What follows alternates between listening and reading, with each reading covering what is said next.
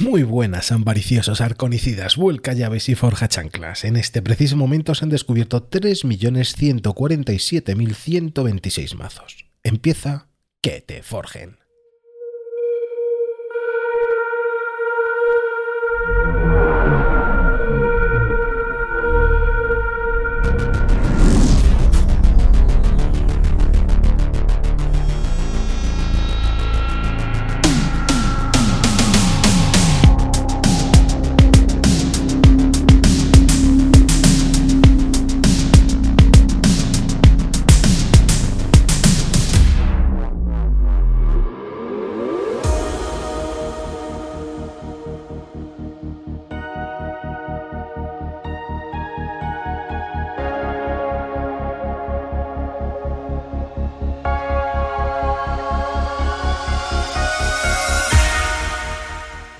En su reciente vídeo titulado El auge y la caída de Keyforce, Dam, un popular youtuber y dueño de una tienda de juegos de mesa, arroja luz sobre sus percepciones y críticas en torno a Keyforce. No obstante, una inspección más minuciosa revela una carencia sustancial de comprensión en diversos aspectos fundamentales del juego y la comunidad que lo respalda.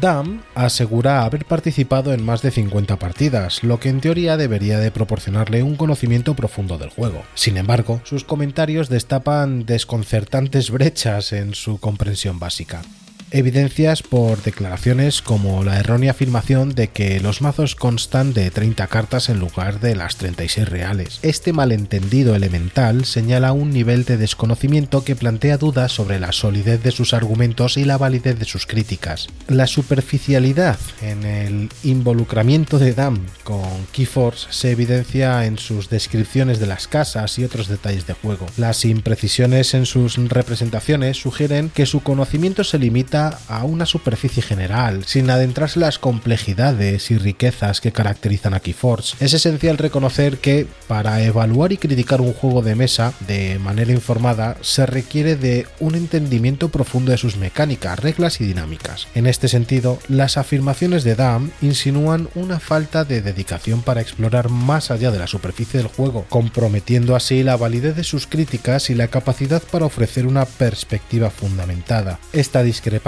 entre su experiencia autofirmada y las inconsistencias evidentes en sus conocimientos plantea interrogantes sobre la legitimidad y la autoridad de sus críticas. En última instancia, para comprender y evaluar adecuadamente un juego tan único y complejo como este, es esencial comprometerse con un estudio exhaustivo y una participación en la comunidad, aspectos que parecen estar ausentes en las observaciones de Dam. La crítica central en relación con la supuesta falta de equilibrio en los mazos revela un malentendido fundamental sobre la esencia de Keyforce. Su afirmación de que algunos mazos son imbatibles pasa por alto el principio inherente de la generación aleatoria de mazos, que naturalmente conlleva diferencias en su calidad. Es crucial reconocer que esta variabilidad es inherente al diseño del juego y no necesariamente refleja un desequilibrio sistemático. Hasta la fecha no se ha documentado la existencia de mazos verdaderamente invencibles, y los torneos oficiales han demostrado una sorprendente diversidad en los mazos que emergen como ganadores. Este hecho contradice directamente la afirmación de Dam, que subraya la falta en el diseño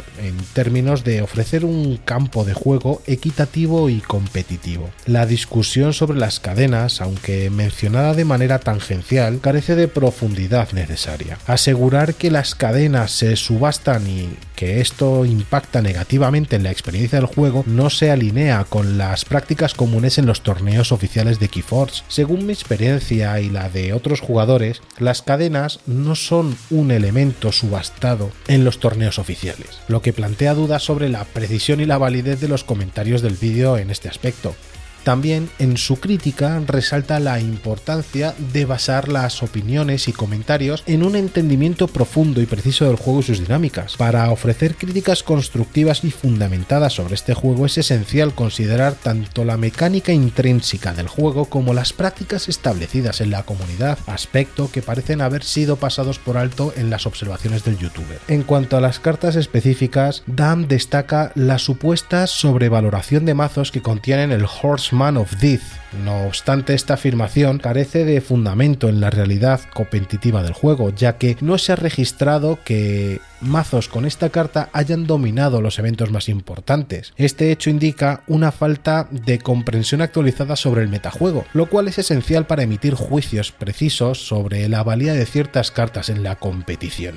La última crítica de este tendero, donde insinúa que solo juega cuando hay premios exclusivos, refleja una perspectiva distorsionada del propósito detrás de la participación en torneos, ligas u otros eventos. A diferencia de otros juegos, la comunidad de Keyforce valora la experiencia del juego en sí misma, la camaradería y la exploración de mazos más allá de la mera acumulación de premios materiales. En conclusión, Dan parece haber abordado el juego con una falta considerable de comprensión sobre la estructura del juego, la generación aleatoria de mazos y la dinámica de la comunidad. Su crítica expresada con vehemencia carece de base en la realidad del juego y sus afirmaciones sobre Keyforce y la comunidad están fuera de toda verdad.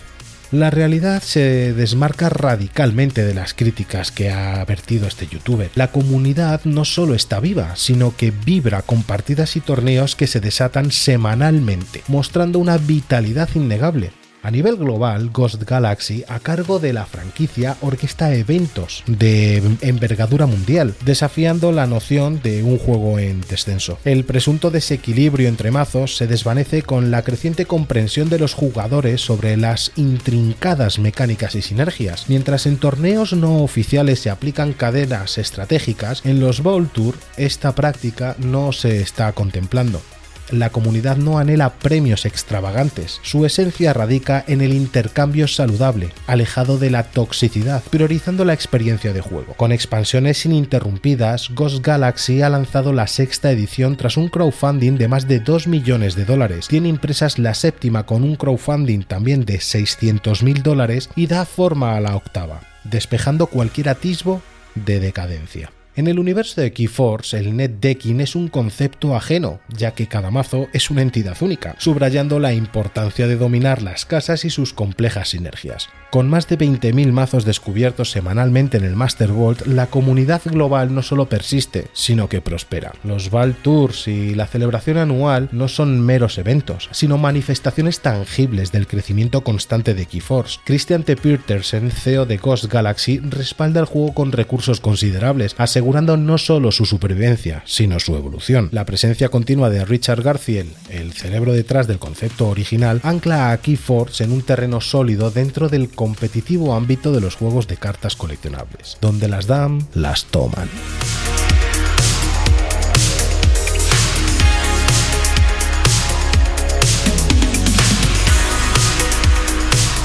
El último update que salió el pasado día 4, que ya es el número 28, muestra el estado actual del mecenazgo de Grim Reminders.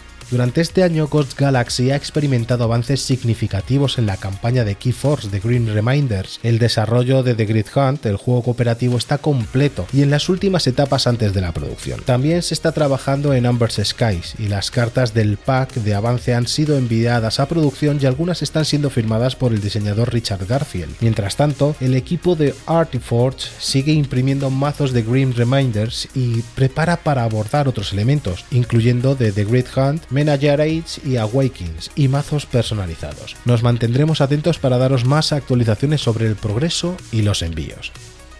Desde Imperial Archons in Hispania, nuestros amigos, recibimos la publicación de la segunda parte y última del spoiler de Vientos de Intercambio. Si bien es cierto que hay cartas con sinergias muy buenas, podríamos decir que las que más llaman la atención son las siguientes. Por parte de la Casa Marte tendríamos Invasores del Espacio, que es una acción con jugar revela cualquier número de criaturas en tu mano. Pon cada criatura revelada de este modo en juego boca abajo como criatura ficha. Mix Mente Alta, que es una criatura, las llaves de tu oponente cuestan más uno de ámbar por cada criatura Marte aliada en juego. Recoger, Acción. Pon una criatura aliada que no sea Marte y una criatura enemiga que no sea Marte en tus archivos. Si esa criatura enemiga abandona tus archivos, en vez de eso devuélvela a la mano de su propietario. En Sactum tendríamos vida renovada. Acción. Jugar. Cura por completo una criatura. Crea una criatura ficha por cada daño curado de este modo. Solicitar donativos. Acción. Jugar. Crea una criatura ficha. La criatura captura dos de ámbar. Puesto portador de la luz. Artefacto. Acción. Pon una criatura aliada en la parte inferior del mazo de su propietario. Si lo haces, una criatura aliada captura 3 de ámbar. Y por último tendríamos Saurios, instructor de legendarios. Criatura, todas las criaturas ficha aliadas entran en juego preparadas. Jugar, crea una ficha criatura. Poema épico. Acción, jugar, exalta una criatura aliada. Obtén uno de ámbar por cada ámbar que haya sobre esa criatura. Desplazamiento tectónico. Acción, jugar. Divide la línea de batalla de cada jugador por la mitad lo más equitativamente posible, sin cambiar el orden de las criaturas. Destruye todas las criaturas de una de las mitades de la línea de batalla de cada jugador.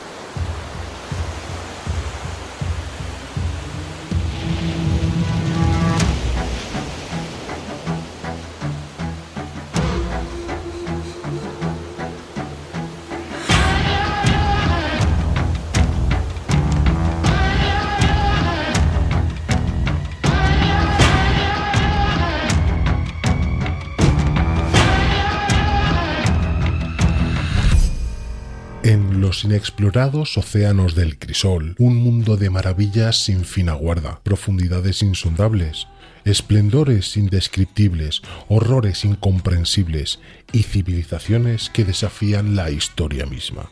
Entre acuanos humanoides y temibles bestias marinas, la enigmática sociedad conocida como inescrutable se alza como una amenaza mortal para aquellos desprevenidos que osen aventurarse en su dominio. La filosofía de los inescrutables se centra en la profundidad en todas las cosas, desde los neófitos cultistas y cultivadores de krill en algunas superficiales hasta los sacerdotes que gobiernan las ciudades acuanas en las profundidades más oscuras del abismo. Los sacerdotes, divididos en diversos órdenes y cultos según sus dioses que sirven y los rituales que practican, rinden culto a antiguas deidades como Rakuzel, Melerruk y Kiligo, cuyos nombres evocan tanto terror como admiración.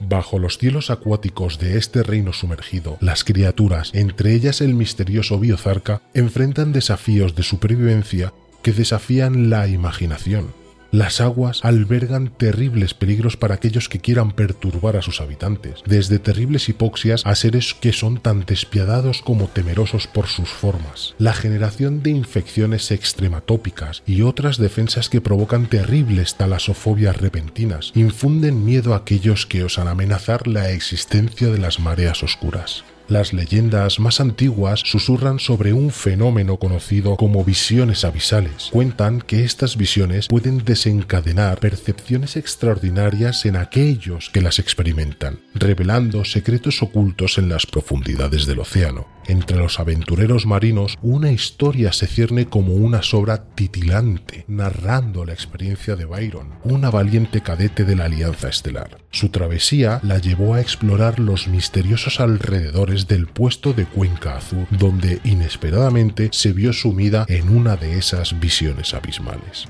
Byron, con su curiosidad insaciable y el anhelo de descubrimiento, se encontró cara a cara con la realidad oculta. En medio de las aguas etéreas, las sombras danzaban con un fulgor inusual, revelando paisajes submarinos que desafían toda lógica. Criaturas inimaginables se movían con la gracia entre los corales centenarios y el agua misma parecía teñirse con colores que la paleta terrestre nunca había conocido. Durante esa visión abisal, la cadete experimentó una conexión profunda con el océano, como si hubiera desbloqueado un vínculo ancestral que la unía a la vastedad del reino marino. Voces ancestrales murmuraban secretos insondables en su mente, desentrañando la historia oculta de criaturas legendarias y la magia que tejían las olas en un tapiz de misterio. El puesto de Cuenca Azur, testigo silencioso de estas visiones, se erige como un faro en las profundidades, marcando el lugar donde los límites entre los mundos parecen desvanecerse. Las leyendas de Byron, ahora entrelazadas con las corrientes del tiempo, se han convertido en un eco que resuena entre los habitantes del crisol, alimentando la creencia en las maravillas ocultas que aguardan más allá de las aguas conocidas. Las experiencias de aquellos que visitan los fondos, compartidas en los relatos, se convierten en el faro y advertencia para aquellos que buscan explorar los misterios que se ocultan en el corazón del océano. Meleru, una divinidad con forma de calamar humanoide, infunde temor entre los habitantes del crisol. Esta entidad inmortal se cree que habita en las profundidades más allá de la vorágine, donde criaturas acuanas desconocidas y aterradoras renuevan su imagen mediante rituales cíclicos que involucran ámbar fundido. El vorágine, un misterioso insondable, nunca ha sido cruzado por aquellos que no son nativos de sus aguas. Su aura de misterio y los rituales que la rodean agregan un velo de terror y la ya asombrosa enigmática realidad del crisol. En la vastedad del océano, donde los secretos de las profundidades son tan oscuros como la tinta del kraken de Tiwiki, se erige el elegido, una figura envuelta en misterio y poder. Este ser excepcional ha desatado el dominio sobre las monstruosas criaturas del mar, invocando a entidades aterradoras como el temible Alepa fantasma, y controlando incluso a Rakuzen, la antigua deidad que vaga por las olas. A través de los cantos ancestrales de los pueblos de Probnar e Indómita, se teje una narrativa de melodías místicas que resuenan en las profundidades oceánicas. Estas canciones, como susurros encantados, sirven como paisajes que conducen valientes marineros hacia lo más recóndito del mar. La costa, en su totalidad, ha caído bajo la sombra del elegido. Casas enteras, incluida la feroz indómita, han sido arrebatadas, sometidas a su voluntad y convertidas en territorio de las criaturas marinas que sirven a este ser misterioso. Los rumores de las tabernas, puertos que atribuyen la capacidad de convocar tormentas y desencadenar furias submarinas que transforman el paisaje costero en dominios inexplorados y peligrosos. Entre los testimonios de los sobrevivientes de los ataques del Aleta fantasma se narran cuentos de sus melodías enigmáticas. Este ser mitológico, a través de sus cantos hipnóticos, atrae a sus presas hacia la fosa de Kiligog, donde se realizan ofrendas ceremoniales en honor a este antiguo dios. La comunidad de Brognar, como otras, una vez orgullosas y fuertes, ahora viven en la sombra de estas canciones, cautivada por las poderosas y misteriosas fuerzas que gobiernan las profundidades del océano. Así, en el reino marino, el elegido teje su trama de intriga y de poder, forjando alianzas con criaturas ancestrales y moldeando la realidad a su antojo, en la oscuridad de las profundidades, donde se encuentran las leyendas y los horrores del océano. Se gesta una épica que altera el equilibrio entre las casas y las deidades del crisol. Aquí, sin duda, eres la presa de una presa. Que no te alcance. Este es el vasto reino submarino, donde la belleza y el terror se entrelazan en lo más profundo del mar. Las leyendas se tejen entre misterios indescifrables y dioses antiguos que gobiernan sobre las sombras acuáticas del crisol. En cada ola y cada abismo el peligro aguarda, y aquellos que se aventuran en lo inexplorado deben enfrentarse a las inescrutables maravillas y horrores que yacen en las profundidades marinas.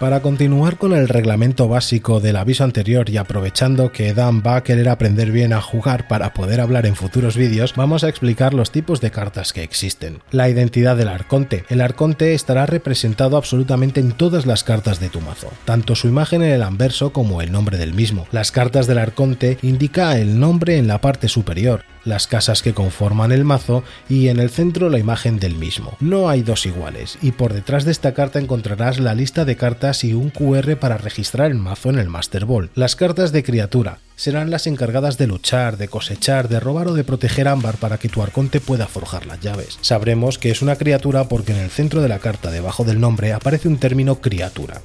En la parte superior izquierda tendremos la casa a la que pertenece. En la mitad superior estará la imagen. En la mitad izquierda del centro está el poder. En el centro el nombre de la carta y en el centro a la derecha la armadura. En la mitad inferior encontraremos los detalles de la criatura, si es una bestia, un acuano o algún otro arquetipo similares y justo debajo el texto de juego con la explicación o la iconografía que corresponda a esta criatura. Por la parte inferior el ilustrador, la expansión, número de carta, rareza y nombre del arconte a la derecha. Este mismo orden. Las cartas de artefactos son cartas que permanecen en el juego hasta que se descarten, eliminen, archiven o apaguen la luz de la tienda en la que estés jugando para echarte a la calle.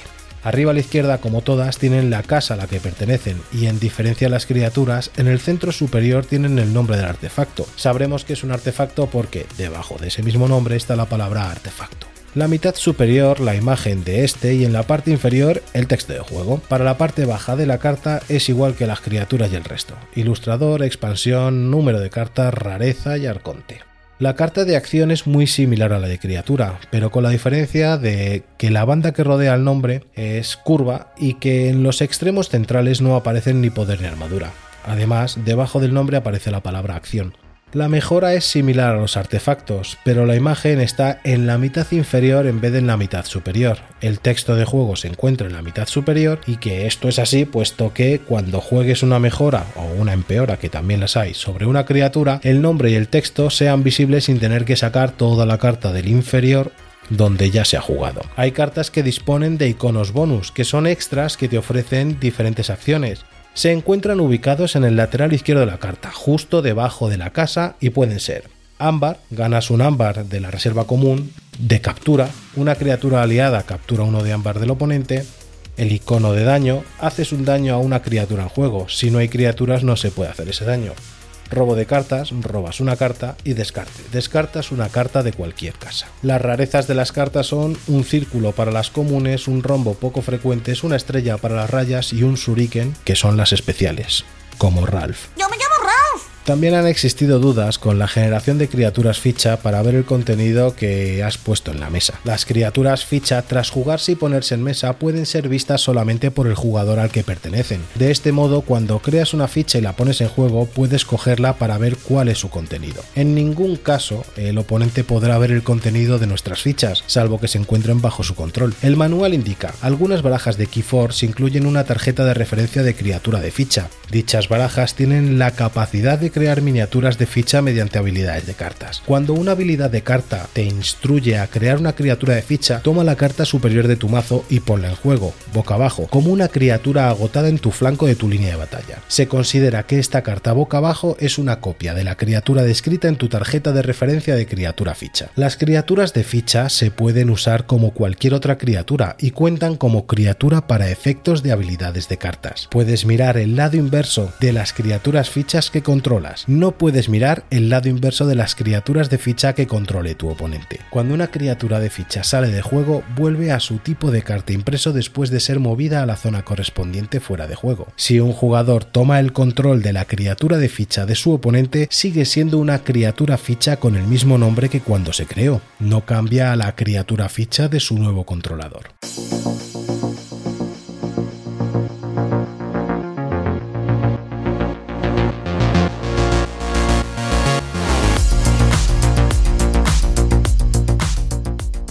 Vamos a aprovechar un combo que nos va a poner en mesa todas las criaturas que tengamos en nuestra mano, independientemente de la casa que sean. Este combo es ejecutable en vientos de intercambio, casas de Alianza Estelar y Marte.